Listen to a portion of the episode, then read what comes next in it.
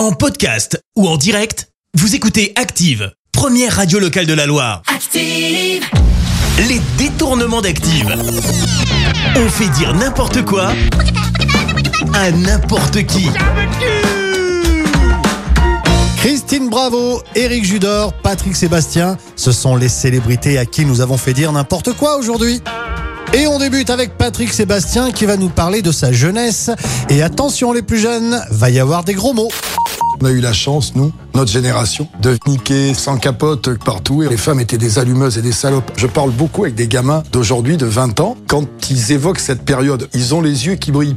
Christine Bravo, qu'est-ce que vous avez fait de beau ce week-end Bah, J'étais à poil, visiter la tombe de mes beaux-parents euh, au cimetière du Montparnasse. Je suis nature. À 62 ans, je veux être à poil.